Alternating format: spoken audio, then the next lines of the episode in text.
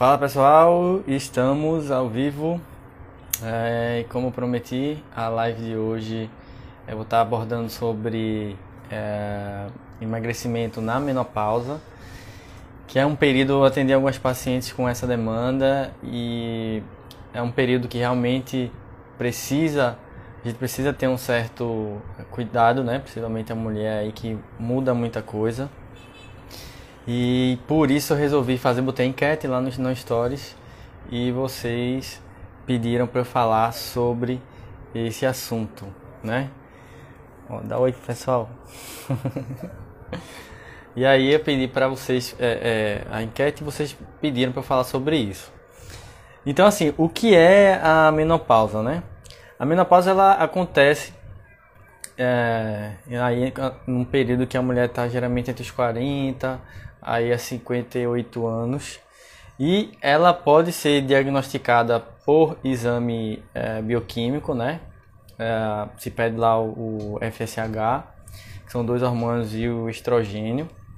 Então o diagnóstico é dado é, por eles e também quando a mulher ela passa, ela se caracteriza menopausa mesmo quando ela aí parou de menstruar por um ano.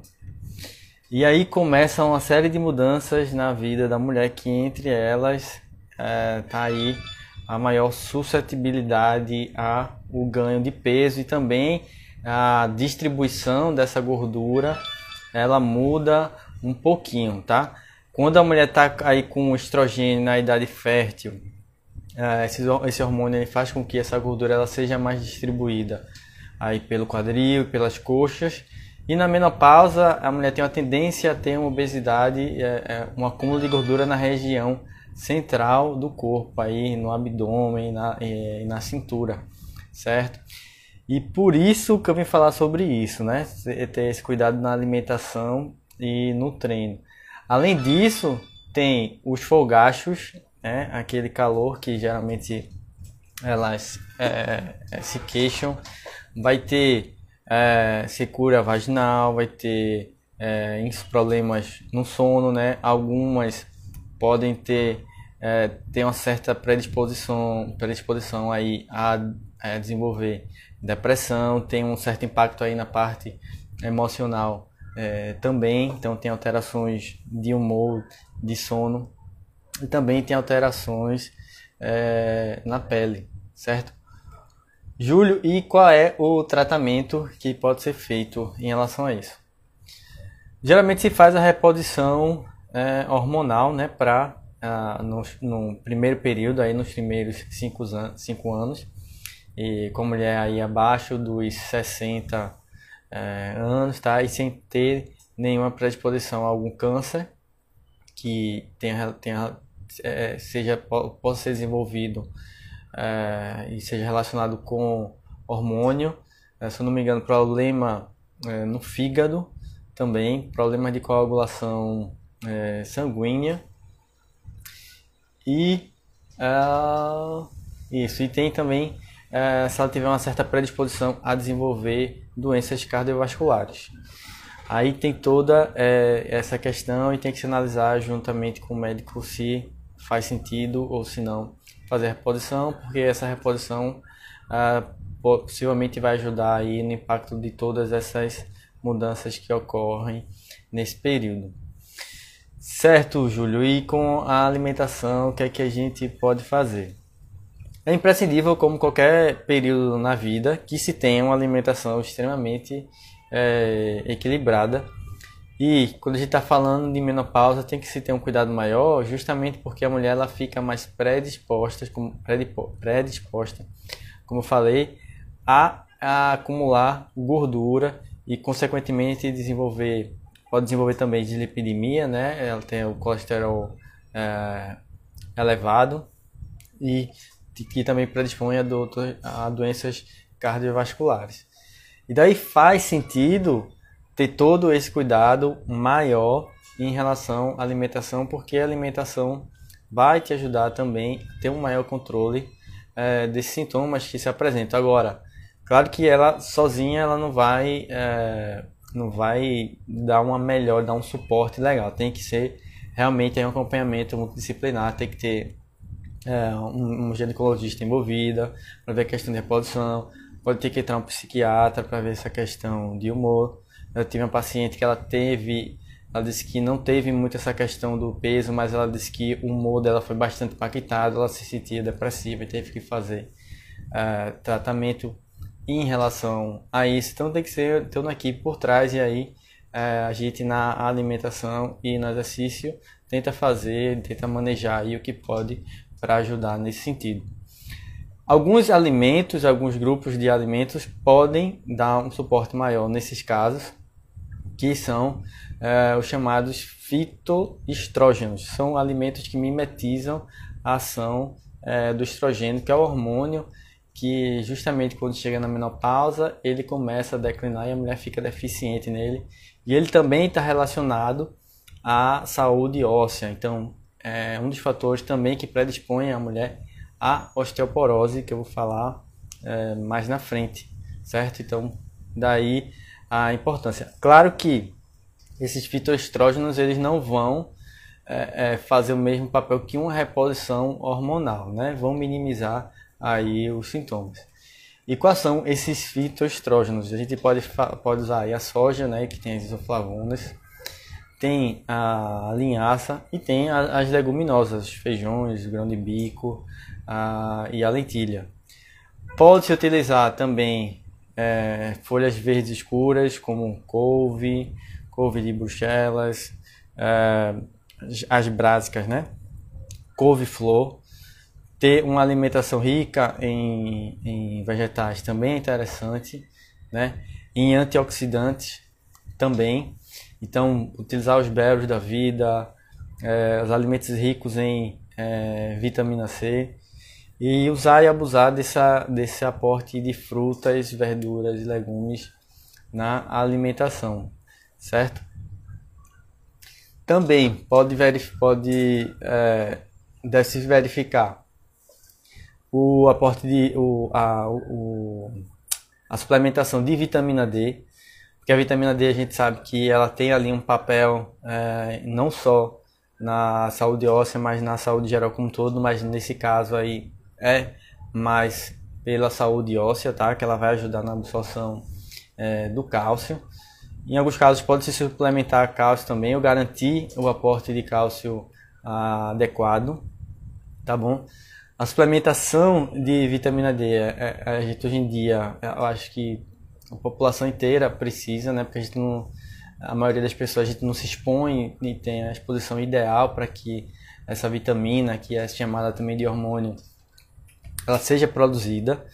Então isso deve ser verificado através de exame bioquímico e aí o médico ele vai, o nutricionista ele pode prescrever a vitamina D, mas ele tem uma, um limite de quantidade que ele pode, é, a gente pode passar Hum, porque e a maioria das pessoas provavelmente precisam além do limite que a gente pode é, prescrever. Então daí pode ser mais interessante é, consultar o médico nesse aspecto, certo? Então essa suplementação aí vai ser essencial e também ela tem um papel interessante na imunidade, tá bom? Também a gente pode olhar aí para o magnésio, tá? Pode ser é, suplementado é, quando não a gente não conseguir atingir a quantidade desse micronutriente com alimentação, mas eu acredito que dê para atingir com alimentação meio equilibrada ali, você consegue, através do consumo de abacate, através do consumo de é, oleaginosas, né, castanha do Pará, castanha do Brasil, é, amendoim, é, castanha de caju, nozes, tá bom? Semente de abóbora, são alimentos ricos, ricos em magnésio.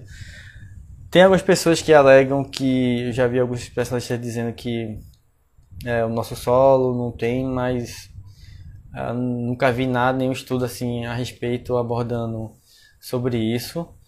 E, mas eu acredito assim que você tendo uma alimentação estratégica dá para dá a gente atender a demanda desse micronutriente. Tem o zinco também que tem um papel uh, na imunidade interessante e pode ser é, é, e a gente consegue atender também com a alimentação. Em relação ao tipo de alimentação, tem que ser realmente uma alimentação hipocalórica, né, mais baixa em caloria. Vai ser natural que nesse estágio da vida as respostas em relação à perda de peso vão ser um pouco, um pouco é, mais lenta, mas elas podem ocorrer, tá? Não é porque você está na menopausa que você não vai conseguir emagrecer e tudo acabou. Pelo contrário, quanto mais cedo você começar a ter um cuidado em relação à sua saúde nesse aspecto, melhor vai ser a manutenção do peso e melhor vai ser a tua longevidade em relação aos, aos problemas que vão acontecendo. Você vai ter, você vai conseguir melhorar a tua massa óssea, vai conseguir aí dar uma melhorada nesse, no, no humor, no, no sono. Quanto mais cedo isso ocorrer, é melhor. E também, principalmente, a manutenção é, do peso, né, para você não desenvolver uma síndrome metabólica, uma hipertensão, uma diabetes é, nesse estágio da vida, beleza? Aqui em relação, sim, tem outra vitamina também que eu preciso falar. Tô olhando aqui pro roteiro, por isso que eu, por isso que eu viro aqui é, pro lado para ver se eu não estou esquecendo nada. Tem também a vitamina K2. A vitamina K2 ela também tem um papel é, é, é um papel fundamental na saúde óssea, tá? Então ela ajuda também na absorção do cálcio. Ela é encontrada em queijos, em alimentos fermentados, mas os queijos que, é, que tem são o queijo Gouda, o cam, cam, cam, cabernet, cabernet, não sei. São queijos que não tá dentro muito do nosso contexto e não são muito também é, financeiramente custo-benefício não vale muito a pena mas ela está ela tá presente também no, na, gema do, na gema do ovo. E dependendo do ovo, aí ele consegue, dependendo do teu consumo do ovo, você consegue consumir a quantidade recomendada, mas também pode avaliar a necessidade de suplementação dessa vitamina. Algumas, é, algumas, é, alguns suplementos de vitamina D, eles, eles até já vêm com essa vitamina, com essa com essa, essa vitamina inserida para você é, utilizar, mas tem a Sociedade Brasileira de Endocrinologia, se eu não me engano, parece não recomendar isso e parece não ser necessário. Mas, enfim, tem lá, né? Estão tá, vendendo. Aí, a gente pode falar agora do treino, né? E por que uh, o método de treino, o método de treino por que fazer exercício físico é fundamental é, nesse processo? Cerca de 30% das. Da, peguei um dado aqui bem interessante: cerca de 30% das mulheres europeias e americanas elas acabam é, desenvolvendo osteoporose ao longo da vida, tá? E 40% dessas mulheres elas vão sofrer alguma, é, fra, alguma fratura devido a essa falta de é, essa queda da massa óssea nesse processo, tá bom? Tá, Júlia, como é que a gente pode melhorar a massa óssea? Eu já falei aí da questão da alimentação. A outra coisa da alimentação que eu me esqueci de mencionar é o cálcio também, né? Que ele é importante, então você ter o teu aporte de cálcio adequado também é, é fundamental nesse processo. Então, cálcio, a vitamina D junto com a vitamina K é, e outras minerais, eles vão ser, vão fazer uma sinergia que vão te ajudar a fazer a manutenção da massa óssea. E aqui entra é, o exercício para prevenir essa queda abrupta aí que você vai ter nos últimos anos da, da menopausa aí, da perimenopausa, né, que é o período que antecede a menopausa, que dura entre 4 a 8 anos é o período de maior declínio, então é o período que realmente a massa óssea ela vai, ela vai diminuindo cada vez mais e se a mulher ela não se cuidar em relação a isso, é natural é, que ela fique mais suscetível a ter essa osteoporose e quando tiver um pouco com a idade mais avançada ter essas, essa é, fratura e ter essa fragilidade maior, tá bom? E o que é que é importante dentro do treinamento, certo? Dentro do exercício físico. É importante que tenha exercício é, de impacto, então exercício aeróbio aí pode ser interessante, o trote, é, pela corda, caminhadas, isso vai, isso vai ajudar. É, a gata aqui tá trelando, tá puxando fio. Isso vai, te, isso vai ajudar a estimular o crescimento da, da massa óssea, né, por causa desse impacto. Então, daí avaliar se fazer, se faz sentido fazer exercício dentro é, da água, tá bom? Hidroginástica, muita gente faz, é, faz dessa forma, algumas pessoas fazem dessa forma.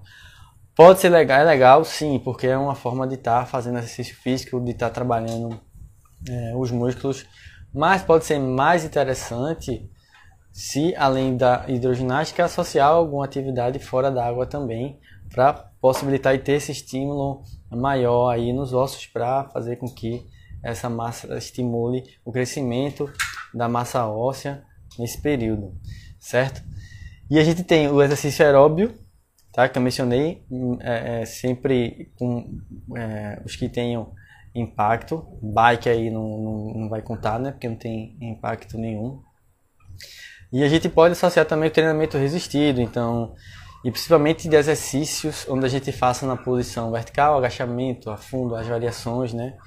É, dele, que seja na frequência de duas a três vezes ou mais aí por semana, trabalhando entre 75 e 80% aí da capacidade máxima e, e podendo se utilizar entre 8 a 12 repetições. Na fonte que eu consultei também, hoje de tarde, eles, eles sugerem é, uma prática de exercício com é, de impacto que você utilize sobrecarga. É, seria você fazer saltos é, é, agachamento com salto com alguma sobrecarga. que mais? Poderia utilizar exercícios pliométricos, exercícios com pequenos saltos, né, saltos horizontais. Alguns eles falam também de você estar tá utilizando, por exemplo, que nem o pessoal do CrossFit usa um colete com, é, com peso. Mas na prática, assim, eu não acho muito. É viável, mas não é algo que se utiliza muito. Além disso, é legal trabalhar também a parte de equilíbrio, porque isso, conforme o avanço da idade for acontecendo, pode ser comprometido, e também a mobilidade, né, a flexibilidade, permitir, é, é, permitir com que as articulações elas consigam é, é fazer os movimentos com mais com mais, como é que eu posso dizer, de forma mais fácil, da forma mais fácil possível. Daí a importância de trabalhar também a mobilidade é, nesse aspecto. Então, basicamente, o que a gente vai é, trabalhar na menopausa, é na alimentação, é o que eu mencionei, né, o consumo de fitoestrógenos, ter uma alimentação é, é saudável, vai ser essencial para prevenir doenças cardiovasculares, que a mulher fica mais suscetível, permitir é, ter maior controle aí do colesterol. Uma substância que eu esqueci de falar, que eu é, mencionei agora, falando agora, né, eu lembrei, é do ômega 3. Então, o ômega 3 ele vai ter esse papel que vai ajudar no auxílio da, é, do controle da, da dislipidemia, né? Fazer com que o teu colesterol ele fique mais controlado, já que fica mais suscetível. Então, ter o aporte desse tipo de gordura pode ser legal também nesse período, certo? Então, é basicamente isso que eu queria trazer para vocês. Acho que é um conteúdo é, aqui bem rápido, tá? Foi bem rápido, foi, foi 20 minutinhos. Eu achei que ia durar mais, mas é basicamente isso. Então, em relação à alimentação, consumo de fitoestrógenos, soja, é, oleaginosas, oleaginosas não, linhaça é, e feijões, pode ser interessante. As brásicas, couve, o couve manteiga, couve flor, couve de bruxelas, pode ser legal. Tem um aporte bom aí de uh, verduras e frutas para garantir um, um, consumo legal de antioxidantes. Chocolate amargo, tem também uma quantidade legal de, de antioxidante. Consumir, tem um consumo bom de magnésio, suplementar a vitamina D para a saúde óssea, ter um consumo adequado é, de cálcio, consumir ômega 3, certo? Que mais? Acho que só.